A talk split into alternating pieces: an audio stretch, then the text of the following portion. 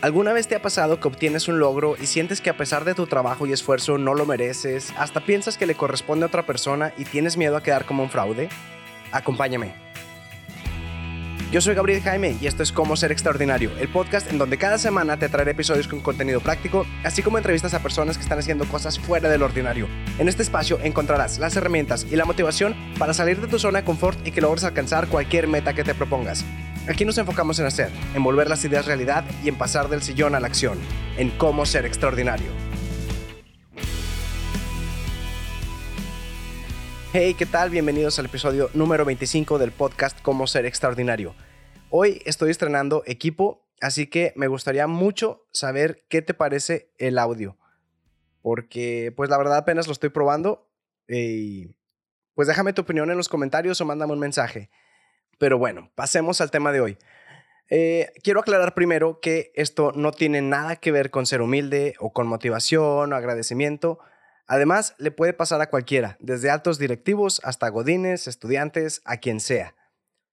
Tampoco tiene que ver con el tema de que si eres inconsciente incapaz o consciente incapaz, todo eso. Porque ese es tema aparte, muy interesante, por cierto, y si quieren después lo vemos, pero es otra cosa. Y quiero aclarar también que aunque se le llama síndrome, no es una enfermedad, pero es un fenómeno muy común y más bien podríamos decir que es como un mindset, un estado mental. Vamos a comenzar. El síndrome del impostor, de eso es de lo que voy a hablar hoy. Y el síndrome del impostor es lo que pasa cuando no te sientes lo suficientemente capaz para algo que sí eres totalmente capaz de hacer. Es cuando no te sientes a la altura de un proyecto a pesar de que pudieras estar incluso sobrecalificado. Y eso no es lo peor. Lo peor es que vives con miedo a que te descubran y se den cuenta de que eres un impostor y defraudar a todo mundo. Y para acabarla, eso nos puede ocasionar problemas de estrés, de ansiedad, incluso hay quienes llegan a experimentar depresión. Te lo voy a explicar más fácil con un ejemplo. Imagínate que eres un atleta, ganas una carrera, una competencia y por este síndrome sientes que no mereces estar en el podio, que fue pura suerte, que hubo un error, que te van a descubrir y peligro y hasta quedas como tramposo. Total, en lugar de disfrutar la premiación, estás estresado. Ahí está el síndrome del impostor. Es una sensación totalmente normal. Incluso dicen que le pasa a 7 de cada 10 personas aproximadamente. Y siendo sincero, a mí me acaba de pasar esta semana. No es la primera vez, me ha pasado con muchas cosas, con proyectos como el podcast, con la música, con la escuela, con el trabajo. Nos puede pasar a cualquiera en cualquier momento. Pero el problema no es que nos pase, el problema es cuando nos atoramos con ello y nos detenemos.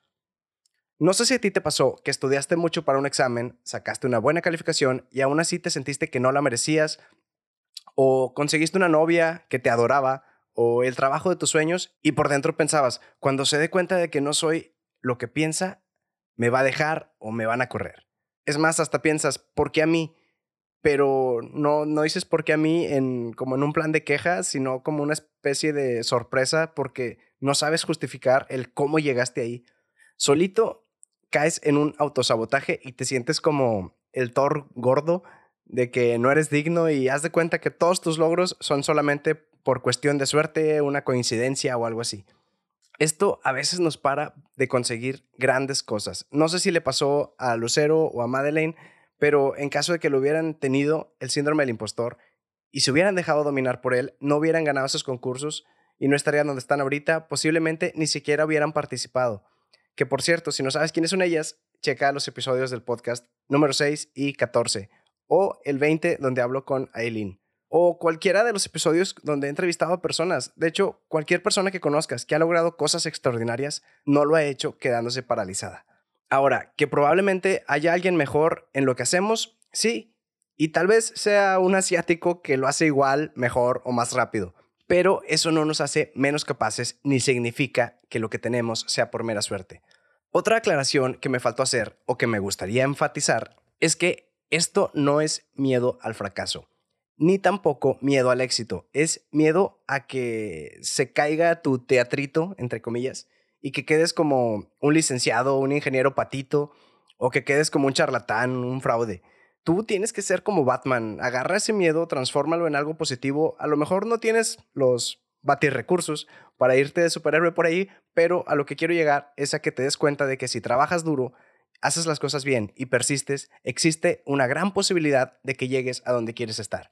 Y es por eso que hoy te quiero compartir 5 tips rápidos para que a ti tampoco te detenga este obstáculo. Y como a mí me gustan mucho los acrónimos, te armé uno bien fácil. Bueno, fácil de aprender porque sí tuve que pensar un rato para que se me ocurriera. Y es radio. ¿Por qué radio? Se me ocurrió. Es un podcast, es algo parecido al radio. Si quieres, relacionalo con eso, no sé, pero apréndete esa palabra, radio. Ya después si saco un libro igual y lo cambiamos, pero mientras, radio. La primera palabra y el primer punto es R, de relájate un poco.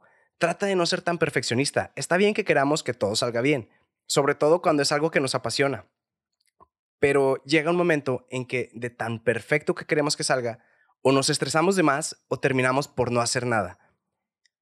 Da lo mejor de ti, pero no tienes que ser perfecto. Si puedes aportar algo, hazlo, no te detengas. El punto número dos es háblalo con alguien. Sí, hablar empieza con H, ya sé, pero es muda, así que sígueme la corriente.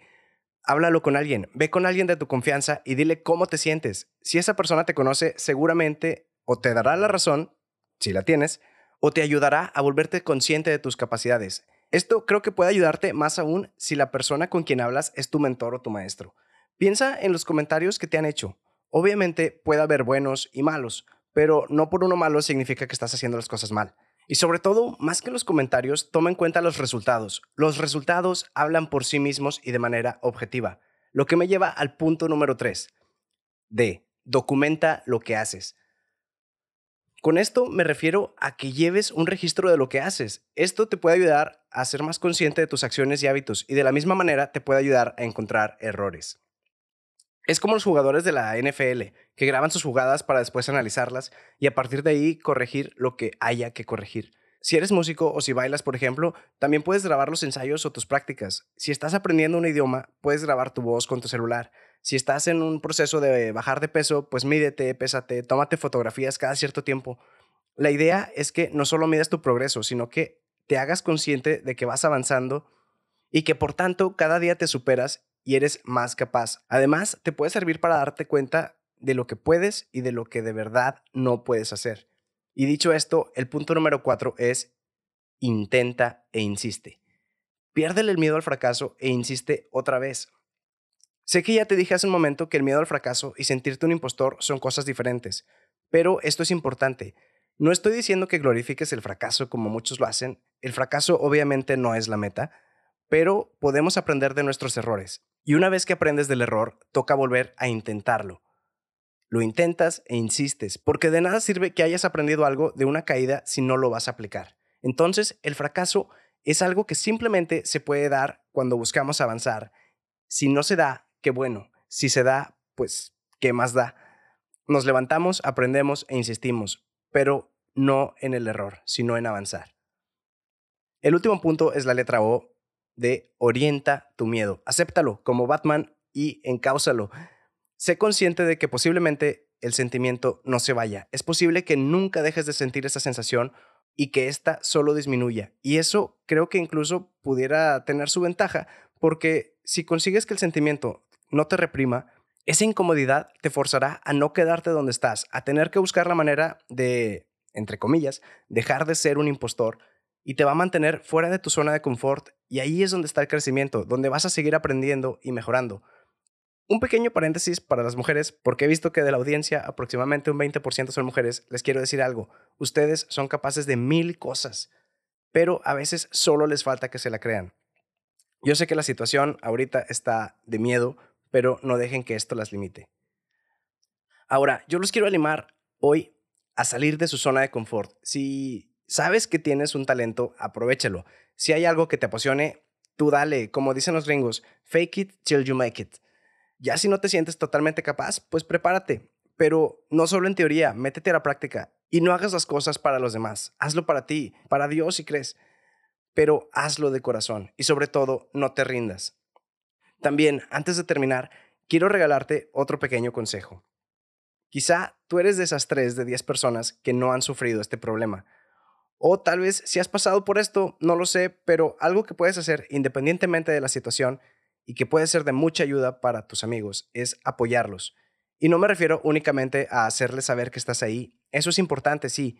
Pero me refiero a que los apoyes con sus proyectos. Si abren un puesto de tacos, si venden herramientas, si dan cursos, si hacen pasteles, si pintan, hagan lo que hagan, apóyalos y cómprales sin pedirles un descuento, obviamente. Regálales tu like, comparte sus publicaciones, que es gratis y créeme, se agradece muchísimo. Pero sobre todo, motívalos a seguir adelante. Así que no te olvides de dejarme tu manita arriba si el episodio te gustó y compartirlo a quien tú creas que pueda servirle. Suscríbete si no lo has hecho para que no te pierdas de nada y hasta la próxima. Chao.